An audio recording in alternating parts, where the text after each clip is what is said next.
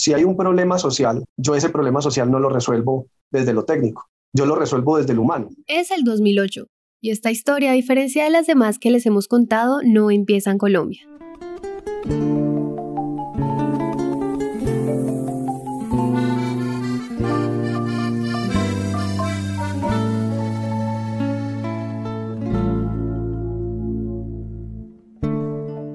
sino en Costa Rica, pues fue allí donde se sembró una semilla en la mente y en el corazón de David Villegas, el creador de la Fundación Salvaterra. Ve, yo creo que la idea nació por la misma academia, por la universidad en donde estudiamos. La universidad tiene un lema que decía eh, ser agentes de cambio, eh, formar agentes de cambio.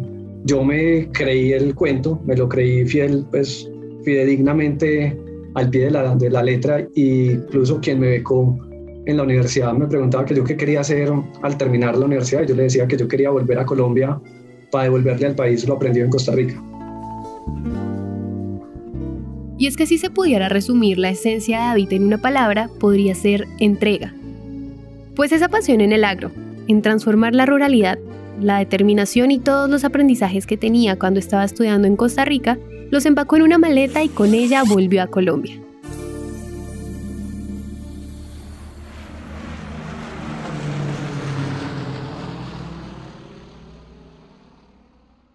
Cuando yo regreso a Colombia, mi hermano venía con una sociedad, con otra persona acá, pues que están montando una empresa. Él vende su parte y desde esa venta me dice, David, ¿usted qué quiere? Yo le regalo la mitad. Mi regalo de grado es la mitad de esta empresa. Empieza uno con, yo diría que con ese tinte de locura de por qué no montamos una fundación. Él me dijo, listo, hagámosle. O sea, vamos a, a desarrollarla. Y yo me dediqué a conceptualizar la organización como tal. Y ese fue, digamos, que el match que nos permitió hoy tener la organización en, el estado en el que está, todo ha sido una apuesta familiar y, creo que ha sido de, gran impacto, pues como para, poder generar cada vez más sinergias y generar cada vez más conexiones de confianza hacia la ruralidad y hacia, y hacia las inversiones que yo denomino inversión social con propósito, cómo lograr impactar positivamente los territorios, pero desde una inversión integrada, conceptualizada y que permita pues más desarrollo hacia las comunidades rurales. Esto es Juntos Construimos País, un podcast de Grupo Éxito en coproducción con Naranja Media, en el que contamos las historias que hay detrás de las personas que todos los días trabajan por Colombia.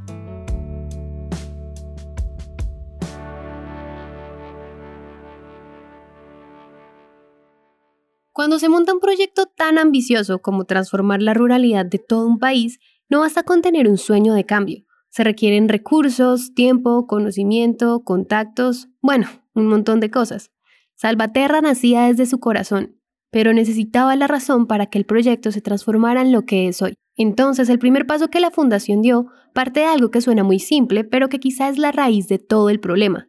Lo primero que hay que cambiar para transformar el campo es la mentalidad. Cuando yo empecé con el tema de que quería ser agrónomo, que quería trabajar en el campo, también yo, yo creo que uno pasa como los embates de la juventud y, y yo tuve compañeros que me decían el mayordomo con título o el, el campesino con título. Entonces empiezan a ver como ese tipo de, de, de, de, ¿cómo decirlo? Como de estigmatizaciones del medio, pero que también uno empieza a decir es que la ruralidad tiene las oportunidades. En la ruralidad hay forma de desarrollar proyectos, hay forma de generación de empleo, hay generación de empresa, hay que transformar una historia de, de país alrededor de la violencia en la ruralidad, alrededor de la paz. Romper esos estereotipos o sesgos que recaen en la ruralidad es una de las tareas más difíciles y más importantes que hoy en día hace la Fundación Salvaterra, pues cuando pensamos en desarrollo, la primera imagen que viene a nuestra mente, fácilmente, puede ser la de una gran ciudad llena de personas, avenidas, carros y edificios. Y si bien es cierto, las ciudades son muestra del desarrollo, ya existen muchas cosas construidas pensadas en la ciudad y muy pocas en el campo. En realidad, las mayores oportunidades de desarrollo y de empleo las esconden esas áreas rurales en las que tantos estereotipos recaen. La clave y a lo que le apuesta la Fundación y el Grupo Éxito es ser la conexión de estos dos mundos. En el caso mío, para yo pensar en el campo, en la ruralidad, es pensar en cómo volcar también a todo tipo de profesional o, línea académica a pensarse en la ruralidad y a pensarse en el desarrollo rural del país y a pensárselo de una manera integral. Yo al principio tuve conversaciones con, con, varios profesionales de diferentes áreas y me decían, por poner un ejemplo, es que en Medellín no consigo empleo. Y yo le decía, no, en Medellín de pronto no, pero en la ruralidad sí. Ah, pero yo no quiero vivir en la ruralidad. Y yo, pero es que allá es donde está el desarrollo. Entonces era, era también como generar esa oportunidad de, ¿por qué los profesionales que hoy se están formando no están viendo la oportunidad en la ruralidad? Pues cómo generar esa oportunidad de que lo rural sí, es, sí tiene todo el potencial para poder generar valor y, y ser parte de ese desarrollo. Los retos que tiene el campo hoy son muchísimos. En un país como Colombia van desde devolver la tierra a las personas que gracias al conflicto la perdieron, hasta tecnificar y llevar nuevos avances tecnológicos a cada área rural. Para afrontar todos estos retos, la Fundación Salvaterra trabaja y transforma el campo desde varios frentes. Uno, por ejemplo, es la investigación. Como organización hemos venido investigando desarrollo de cultivos orgánicos, entre otros, y a partir de ahí, de nuestras propias investigaciones, se las transferimos y generamos capacidades a los productores para poder llevarles una oferta de valor o una escuela de formación diferencial, no de los mismos temas que hoy reciben, porque yo decirte que voy a formar a un caficultor en café, muchos van a decir, eso ya lo sé. Pero si yo les oferto un proceso, por ejemplo, eh, lo hemos hecho con productores, su unidad productiva principal es café o cacao. Yo no le voy a enseñar de café y cacao, le voy a enseñar de seguridad alimentaria, de hábitos de alimentación, de responsabilidad ambiental, de reforestación, de conservación ambiental, entre otros empiezo a ofertarles un paquete de manera integral. También los traemos a giras pedagógicas, les enseñamos el modelo, les enseñamos cómo hacemos la agricultura orgánica, cómo podemos ir haciendo una transición ecológica de sus predios.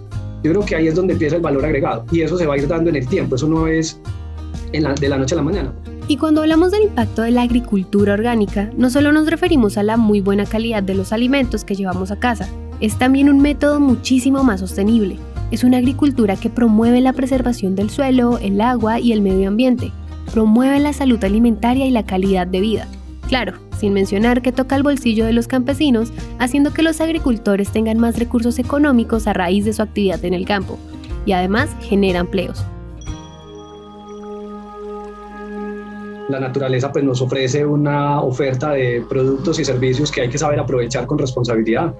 No es decir, no es ser extremista ni para un lado ni para el otro, sino ser consecuente y con, con, unos principios de sostenibilidad y de responsabilidad en la apropiación o en la explotación de algunos sistemas agroindustriales, pero también pues, siendo claros de que todo es un complemento para la vida de tanto de los humanos como de la naturaleza. Soy muy promotor de, la agricultura orgánica. Soy, fui el creyente que esa es la alternativa para el desarrollo de la ruralidad de este país, entre otros. Y más allá de la agricultura orgánica, que hoy ya yo digo que es un tema de moda, entonces hay quienes le dicen agroecología, agricultura regenerativa, agricultura sostenible y pueden haber 17 formas de, de, agricultura y nosotros, o en cabeza mía pues, o de la organización, lo que hemos hecho es coger lo mejor de todas, de todas las metodologías de la agricultura y llevarlas al desarrollo de la ruralidad y acompañar pequeños productores en diferentes frentes alrededor de esto.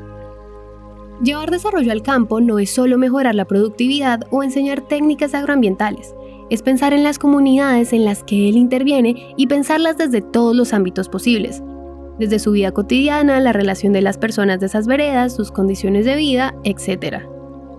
Desde la consolidación de comunidades rurales, que son proyectos más de seguridad alimentaria, de medio ambiente, de generación de, digamos, de confianza y de generar valor pues, como hacia los territorios, si nos, si nos vamos yendo como al, al día a día de las comunidades, cómo eso nos permite ir incidiendo, ir ganando confianza en ciertas zonas, que ese es el otro proceso que, planteamos es, para nosotros seguridad alimentaria es abrir la puerta para llegar a un territorio, de ahí entender su, dinámica y su potencial productivo para poder ya entrar a la integración social rural. Pero siempre, siempre todo está hilado, o sea, esto es como un rompecabezas, según la ficha que pongamos sobre el tablero, los otros van a ir pegándose hasta lograr llegar al desarrollo rural integral. Hablar de la ruralidad en Colombia es algo muy difícil. Somos un territorio muy diverso y eso genera que en cada lugar en donde la fundación hace presencia y pretende impactar, pues tenga líneas de acción distintas. Conocer el territorio va más allá de recorrerlo o saber qué se produce allí. En realidad es entender cómo funciona la vida en esos lugares. Es una cuestión mucho más humana. El trabajo arduo es ponerse en los zapatos de esos campesinos, las asociaciones, los productores que trabajan a diario en el campo, luchando contra lo duro que eso es contra el clima, las malas cosechas, el conflicto de violencia a los que muchos están expuestos y si eso no se hace, ser un agente de cambio es muy difícil.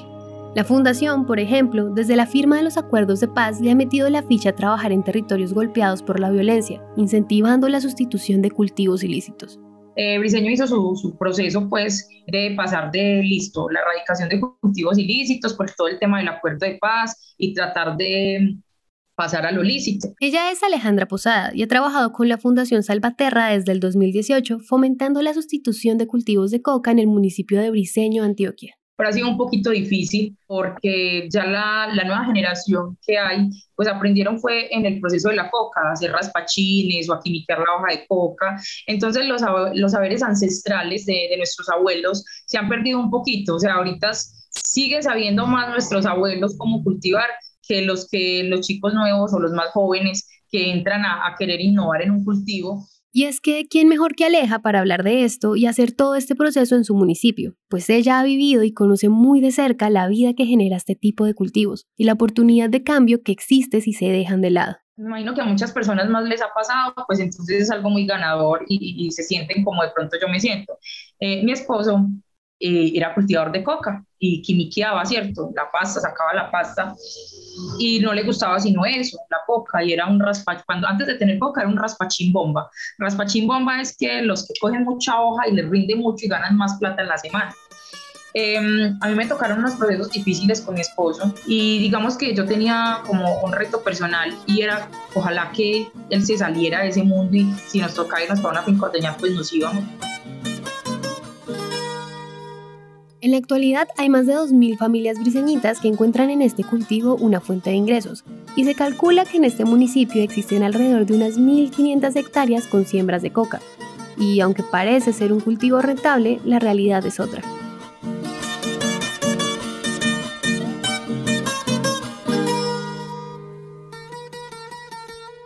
Generación de conciencia mm, que fue muy rápida, yo creo que como en tres meses, él me llama en un momento y me dice, no, yo voy a vender todo esto por aquí, me voy a ir para la casa, así se va a jornalear, yo ya no aguanto más. ¿Por qué? Porque las personas que estaban en el monte con el cultivo de coca, pues tienen que someterse a vivir no tan bien allá en el monte, porque son ranchos de plástico, eh, o aguantan mucho calor, o hay mucha plaga, no pueden comer bien, viven de cualquier manera por estar bregando a conseguir un peso. ¿Cierto? Pues yo me sentí súper, súper bien, contenta.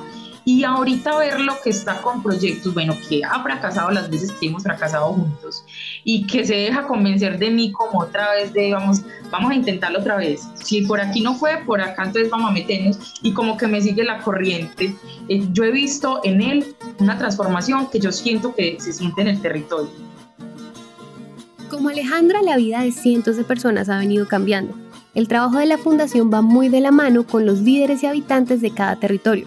Por ejemplo, Alejandro ha trabajado muchísimo tiempo por mejorar las condiciones de vida de los briseñitas, al punto que hoy lidera un proyecto de huertos para la paz, donde se busca crear más de 125 invernaderos de 300 metros cuadrados para sembrar hortalizas en estas zonas de su municipio que fueron afectadas y al final se comercializan en el Grupo Éxito yo me la sudé, ¿cierto? Entonces, yo soy la coordinadora hoy por hoy del proyecto de huertos productivos para la paz, donde hemos establecido 54 invernaderos, donde estamos en producción, ya logramos pues entrar al éxito con pepino y tomate, eh, nos fue bien, súper contentos y el hecho de que hayamos logrado entrar a éxito nos abrió las puertas de los supermercados de Yarumal, del municipio de Yarumal, porque ayer, en, eh, a la semana pasada en una llamada, cuando el señor escuchó que nosotros estábamos vendiendo en éxito, ahí mismo, no, mándeme pepino y tiene tomate, ¿y qué más tiene? No, ¿cómo así?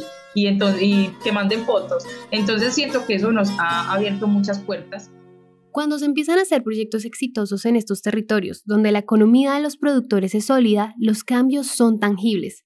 Esto significa que los agricultores ganen lo justo, o mejor dicho, que ganen bien por su labor, que es tan importante. Entonces ahí es donde conectamos a los pequeños productores con el mercado. Nosotros no nos denominamos ni comercializadores, sino integradores, porque no solamente integramos productos, sino que integramos comunidad. Y al integrar comunidad impactamos como en el caso del café, 330 familias alrededor de un producto, ese producto lo encadenamos y hacemos del puente y tendemos ese puente para poder encadenarlo con grupo de éxito. Y todo ese acompañamiento del encadenamiento, el beneficio en su mayoría es del productor.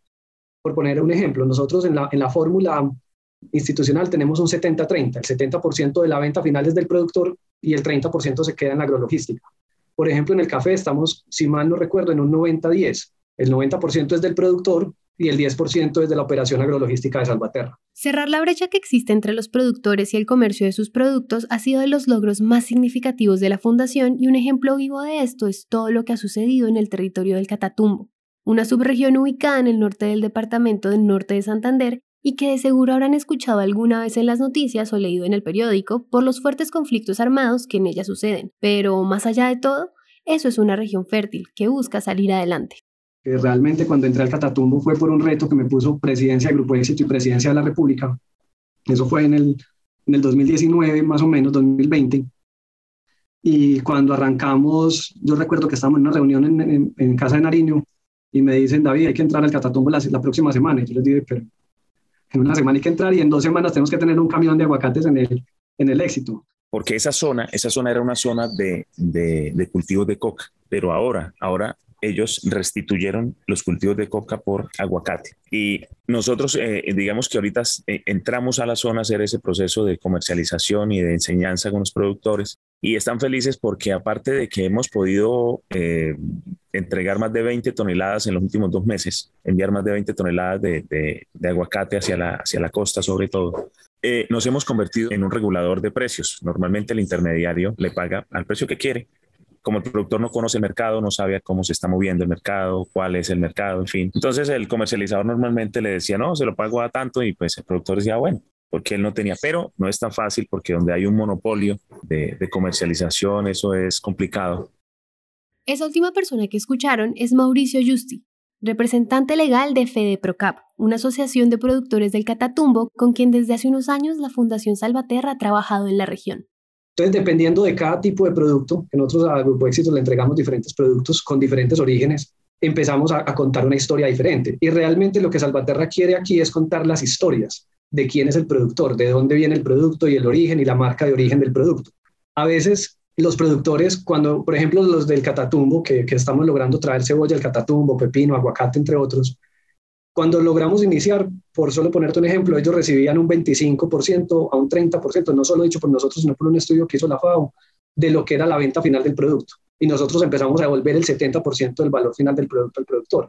Eso automáticamente tum, cambia y genera una nueva percepción alrededor del desarrollo. Porque la verdad, mejorar la economía del campesino, del productor, de las asociaciones, es la manera más efectiva de empezar a presentar oportunidades en las áreas rurales hacen del agroempresario un ente competitivo en el mercado, pues es impresionante el cambio que puede haber cuando a las personas en el campo no solo les entra lo necesario para sobrevivir, sino lo justo, lo que su labor vale. Un campesino es un empresario del campo y cuando esa mentalidad invade el territorio, el agro se vitaliza y se vuelve competitivo. Y yo he sido muy partidario de, tres pilares para cualquier tipo de relación y, lo puedes migrar a tu relación sentimental, familiar, personal, de amigos entre sí. Si son uno, la comunicación y alrededor de la comunicación el respeto. Y alrededor de estos dos ejes se brinda la confianza. O se crea o se construye o se genera la confianza. Si yo tengo estos tres pilares y hago que esos tres pilares se vuelvan como esos epicentros alrededor del proceso, de cualquier tipo de proceso humano que tengamos, estamos construyendo un tejido social alrededor de esto. Entonces, esa construcción de ese tejido social yo no lo puedo demarcar o, o enmarcar en una sola en un solo concepto técnico, porque yo te puedo decir, sí, lo orgánico yo lo sé, y yo me sé las diferentes variables técnicas para poner a producir lo que me pidan desde el orgánico. Pero si, si hay un problema social, yo ese problema social no lo resuelvo desde lo técnico, yo lo resuelvo desde lo humano. Y ahí es donde empieza esa parte de que nosotros denominamos la construcción del tejido social rural. Por ejemplo, el caso de Alejandra. Cuando yo conocí a Aleja hace por ahí cinco años, eh, a mí me la presentaron como una técnica con, en una situación, en una zona de sustitución de cultivos de coca, que ella quería ser líder y todo el proceso. Y uno puede tener la opción de, desconfiar de, esas personas por, el, por la historia o el pasado que han tenido y por la vida que han llevado, o servir de plataforma para confiar en ellos, brindar capacidades, acompañar sus sueños y hacer parte de que sus sueños se hagan realidad.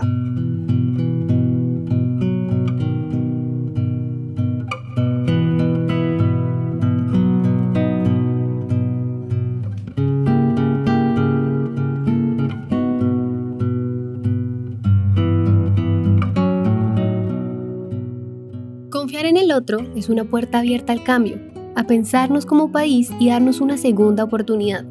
Dejar el pasado atrás, la violencia y el dolor. Hoy Salvaterra ha trabajado en 15 departamentos y en más de 100 municipios. Ha cambiado el paradigma del desarrollo para pensarse desde lo rural. Ha conectado sueños de campesinos con grandes empresas y con nosotros, los que consumimos. Construir países es aportarle desde lo positivo que cada uno de nosotros tenemos en pro del desarrollo de ese territorio al que podamos impactar de manera directa. Podemos hacerlo desde, desde nuestras casas, desde nuestras fincas, desde las comunidades a donde podemos llegar o desde el origen de nuestros ancestros porque casi todos nosotros tenemos en nuestra sangre el ADN rural. Eh, yo podría decirte que mínimo dos generaciones arriba, nuestros abuelos o bisabuelos vivieron en la ruralidad del país. Entonces, no desconocer eso y, y, convocar o invitar de nuevo a todo profesional que, que también le ponga los ojos a la ruralidad. Yo creo que construir país es aportarle desde nuestras capacidades a eso, a ese desarrollo en positivo desde donde estamos. Si es en las ciudades, aportarle a las ciudades. Si es desde la ruralidad, aportarle a la ruralidad. Si es desde la costa, desde, desde esas comunidades costeras. O sea, yo creo que, que todos estamos dados y hechos para aportarle al país. Ya el cómo lo hacemos, cada uno deberá encontrar ese camino y esa luz y ese propósito en la vida que lo motive cada vez más a transformar territorios o, transformar su propia vida realmente.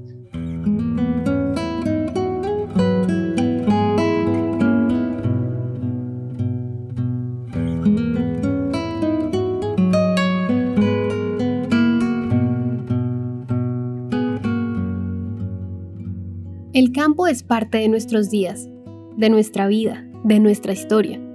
Más allá de la idea cliché, que es cierta, de que nuestros alimentos provienen de allí, también provienen nuestras raíces.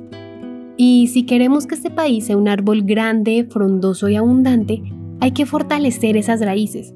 El desarrollo del campo es verlo como la ventana al cambio, a las oportunidades, a una vida justa y digna pues es impresionante como solo el 0,3% del territorio colombiano corresponde a áreas urbanas.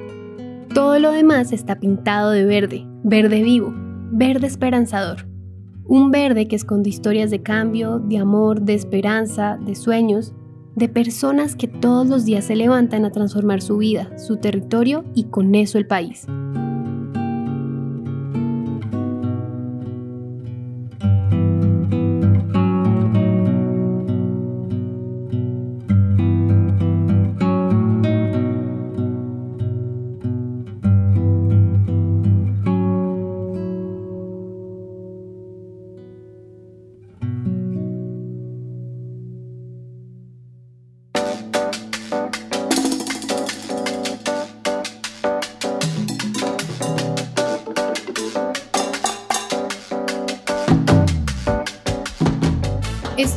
Juntos Construimos País, un podcast de Grupo Éxito en coproducción con Naranja Media.